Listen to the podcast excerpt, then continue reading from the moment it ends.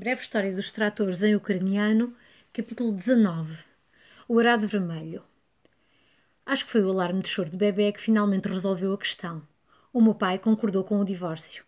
Estou incumbida de identificar o advogado indicado, alguém suficientemente autoritário para fazer frente ao exército de advogados que a Valentina tem ao abrigo do apoio jurídico, alguém que defenda a posição do meu pai e não se limita ao trabalho de rotina e a receber os honorários.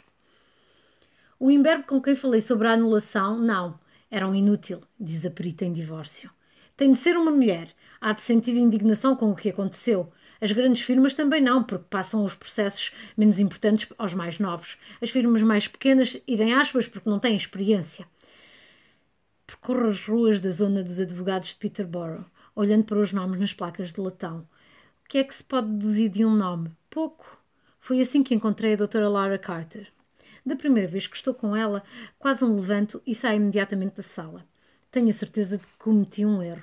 Ela parece demasiado nova, demasiado simpática. Como é que vou conseguir falar com ela sobre carícias nos cheios, sobre sexo oral, sobre vela apagada? Mas estou enganada. A doutora Carter é uma mulher temível, loura de olhos azuis, nariz arrebitado, feições clássicas de inglesa. À medida que vou falando, vejo o nariz dela torcer-se de raiva. Quando termino, está furiosa. O seu pai corre perigo. Temos de a tirar de casa o mais depressa possível. Vamos imediatamente requerer uma injunção e, ao mesmo tempo, metemos o pedido de divórcio. Os três carros são bons. A, mensagem desse Eric Pike é boa. O episódio do, no hospital é excelente, porque é um local público e houve muitas testemunhas. Sim, acho que conseguimos qualquer coisa antes do recurso do tribunal em setembro.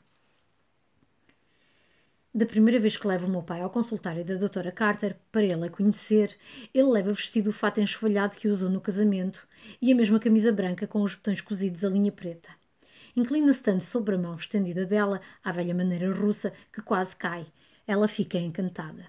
Um senhor muito simpático, murmura-me na sua voz clássica de inglesa. É uma vergonha alguém aproveitar-se dele. No entanto, ele tem reservas. Diz a Vera ao telefone. Tem ar de rapariga. O que é que ela sabe? E tu, que sabes, papá? replica a Amanda mais velha. Se soubesses alguma coisa, não estavas na alhada em que estás.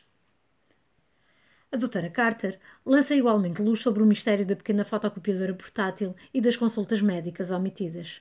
Pode querer provar que o seu pai está doente, demasiado doente para comparecer no tribunal, ou pode estar a compilar provas de que é mentalmente incapaz, confuso, sem saber o que faz. E a tradução dos poemas deve ser para demonstrar que é uma relação genuína, que vibra intriguista. Oh, imagino que tenham sido instruções do advogado. Os advogados fazem essas coisas. A doutora Carter anuiu. E pior. Estamos em meados de julho e a audiência do tribunal em setembro, que parecia estar a séculos de distância, parece de súbito demasiado próxima. Temos de nos certificar de que o pedido de divórcio lhe é apresentado pessoalmente. Caso contrário, ela pode invocar que nunca o recebeu. A Vera ofereceu-se para lá estar nesse dia para garantir que a Valentina o recebe pessoalmente. Agora que se avizinha uma certa ação, ela não quer perder pitada. O meu pai insiste que ela não precisa de ir, que afinal de contas é um adulto inteligente, perfeitamente capaz de tratar do assunto sozinho. Mas é derrotado. A armadilha está montada. À hora previamente marcada, o detetive, um homem alto e moreno, com um ar pouco recomendável e a barba por fazer, aparece lá em casa e bate à porta. Ah, deve ser o carteiro, exclama a Vera, que se levantou às seis da manhã, na expectativa da excitação. Pode ser uma encomenda para ti, Valentina. A Valentina corre para a porta. Ainda está com um avental de folhas e as luvas de borracha amarelas a testar a lavar a louça do pequeno almoço. O detetive enfia-lhe o envelope nas mãos. A Valentina fica confusa. Papel de divórcio? Não quero divórcio nenhum. Não, diz o detetive. O requerente é o Sr. Nikolai Maevsky. Ele é que se quer divorciar de si. Por um momento, ela fica siderada, em silêncio. Depois, explode num ataque de fúria. Nikolai! Nikolai! Que é isto? grita ela ao meu pai. Nikolai! Homem morto do cemitério! Louco com cabeça de comida dos cães! Dá novamente meia volta para confrontar o detetive, mas este já está a bater com a porta do BMW preto e a arrancar com uma chegadeira de pneus. Ela vira-se para Vera. Bruxa, cadela, víbora, canibal! Sinto muito, Valentina, diz a mãe mais velha numa voz que mais tarde descreve como calma e racional. Mas não é mais do que mereces. Não podes chegar a este país e enganar e entrujar as pessoas, por mais estúpidas que sejam. Eu não engana, tu enganas. Eu amar o teu papá, eu amar. Não sejas parva, Valentina. Vá, vai lá falar com o teu advogado. Oh, Vera, que maravilha! Foi assim tão fácil? Se sinto um momento de piedade pela perplexa Valentina, apanhada na armadilha, é apenas passageiro. Até aqui tudo bem, diz a perita em divórcio. Mas o advogado da Valentina tem um truque na manga que a doutora Carter não previu. A primeira audiência do tribunal, em que será apresentada a injunção para expulsar a Valentina lá de casa, foi antecipada a pedido da doutora Carter. Nem eu nem a minha irmã podemos estar presentes e, como tal, só temos o relato da Laura sobre o que se passou. Ela e o meu pai chegam cedo ao tribunal. O juiz chega. A Valentina e o Stanislav chegam. O juiz dá, dá por aberta a audiência. A Valentina levanta-se. Eu não compreender inglês, preciso intérprete. Instala-se a consternação no tribunal. Os oficiais de justiça desatam numa lufa-lufa, fazem-se telefonemas apressados, mas não é possível encontrar nenhum intérprete de ucraniano. O juiz adia a audiência e é fixada nova data. Perdemos duas semanas. Que chatice, diz a doutora Carter. Devia ter-me lembrado disso. No princípio de agosto, o mesmo grupo reúne-se, mas desta vez com uma mulher de meia idade do clube ucraniano de Peterborough que se prestou a servir de intérprete. O meu pai vai pagar a conta. Ela deve conhecer a história da Valentina e do meu pai. Todos os ucranianos, num raio de quilómetros, a conhecem, mas a sua expressão é grave e não denuncia nada. Tirei o dia de folga para lá estar também, a dar apoio moral à Laura e ao meu pai. Está um dia escaldante, pouco mais de um ano desde que eles se casaram. A Valentina está com um saia-casaco azul marinho, forrada rosa, talvez o mesmo que vestiu para os juízes da imigração. O meu pai está mais uma vez com o fato de casamento e a camisa branca com os botões cozidos a linha preta. A doutora Carter descreve os incidentes com o pano de cozinha, molhado, o copo de água e os degraus do hospital. A sua voz é grave e distinta, carregada de emoção reprimida, solene ante o horror das coisas que descreve. Quase parece desculpar-se quando, de cabeça baixa e olhos no chão, desfere o golpe de misericórdia, um relatório do psiquiatra.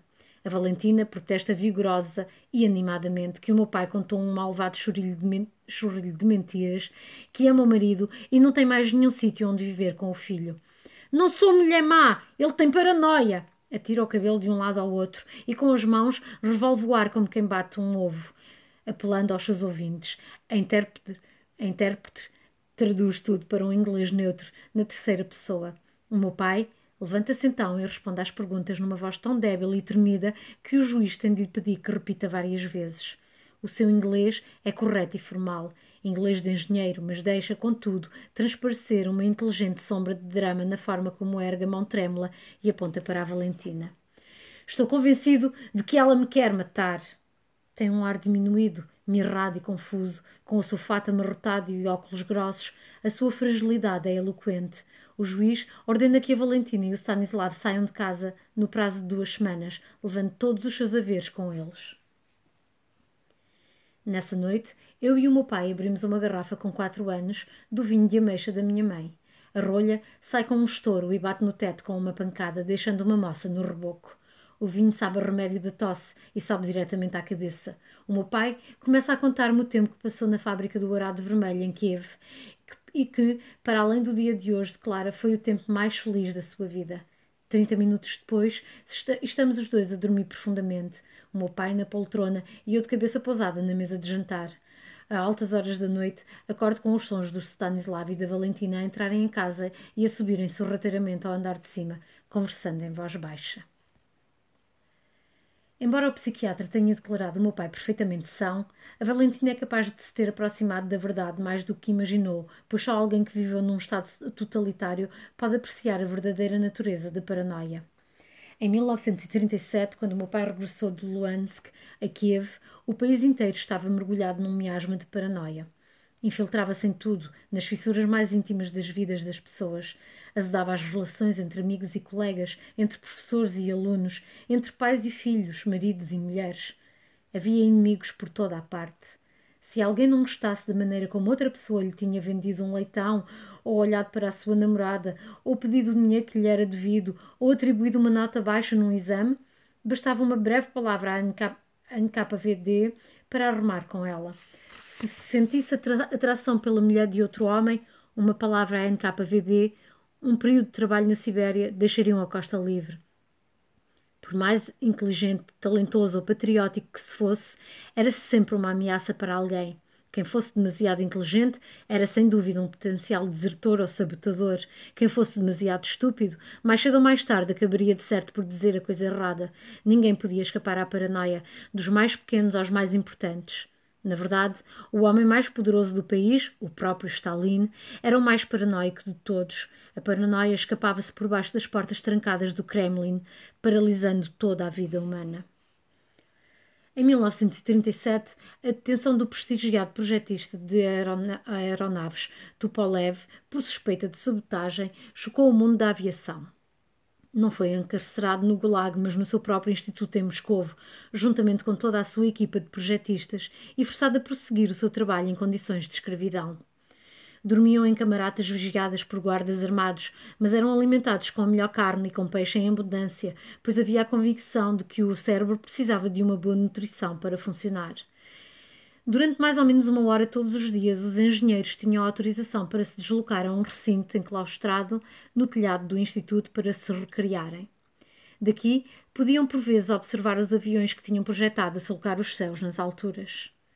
E não foi só o Tupolev, diz o meu pai, mas o Kerber, o Liulka, o Astrov, o Bartini, o Lozinski, até o gênio Korolev, pai do voo espacial. De súbito, a aviação tinha-se tornado uma atividade perigosa.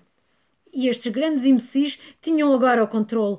Quando os engenheiros propuseram a construção de um pequeno motor de emergência a gasolina de dois tempos em lugar do volumoso motor a quatro tempos, para conduzir o sistema elétrico do avião se os geradores falhassem, foram proibidos com o fundamento de que mudar o motor de quatro tempos para o de dois tempos de uma só vez era demasiado arriscado. Mandaram-nos construir um motor de três tempos. Um motor de três tempos! talvez tenha sido a detenção de Tupolev ou talvez tenha sido o venenoso efeito da paranoia. Mas foi então que o meu pai começou a transferir a sua lealdade do alto firmamento da aviação para o humilde mundo do terreno dos tratores. E assim acabou por ir parar à fábrica do Arado Vermelho de Kiev. O Arado Vermelho era uma zona livre de paranoia, aninhada numa curva do rio Dnieper, afastada dos principais centros políticos, a fábrica prosseguia o seu modesto trabalho de produzir alfaias agrícolas, maquinaria para a construção, caldeiras e cubas. Nada tinha implicações militares, nada era secreto nem altamente sofisticado. Tornou-se assim um refúgio de cientistas, engenheiros, artistas, poetas e pessoas que apenas queriam respirar ar livre. O primeiro projeto do meu pai foi uma betoneira. Era uma beleza. Ele faz gestos rodopiantes com as mãos para demonstrar o movimento. Seguiu-se um arado de dois sulcos. Faz deslizar as mãos para cima e para baixo, com as palmas para fora. Nas noites de verão e depois do trabalho, despiam-se e nadavam no, no amplo rio de leito arenoso que dava a volta ao recinto da fábrica. Demonstra uma vigorosa abraçada de bruços. O vinho de ameixa subiu-lhe claramente à cabeça. E comiam sempre bem, pois, como segunda ocupação, reparavam bicicletas, motores, bombas, carroças, tudo o que lhes fosse levado à porta das traseiras, e eram pagos em pão e chouriço. O meu pai trabalhou no Arado Vermelho desde 1937 até ao início da guerra, em 1939. Enquanto a minha mãe frequentava o Instituto de Veterinária nos arrabaldos de Kiev. Viviam num apartamento de dois quartos no resto de chão de uma casa de reboco, estilo arte nova, na rua Dorogodzica que dividiam com a Ana e o Victor, um casal amigo que conheciam da universidade. Ao fundo da rua ficava a Rua Melnikov, uma larga avenida que passava pelo velho cemitério judeu e levava à íngreme ravina arborizada de Babiar. Acordo tarde na manhã seguinte, com uma dor de cabeça lancinante e um torcicolo. O meu pai já está a pé, às voltas com o rádio. Está num, numa excelente disposição e quer imediatamente continuar no ponto em que ficou sobre a sorte Tupolev, mas eu calo e ponho a chaleira ao lume. Há qualquer coisa de premonitório no silêncio da casa. O Stanislav e a Valentina saíram e o Robert desapareceu do caminho de acesso. Enquanto percorro a casa, com uma chávena de chá na mão, reparo que parte da tralha do, no quarto de Valentina parece ter sido levada. Na cozinha faltam panelas e tachos e a pequena fotocopiadora portátil desapareceu.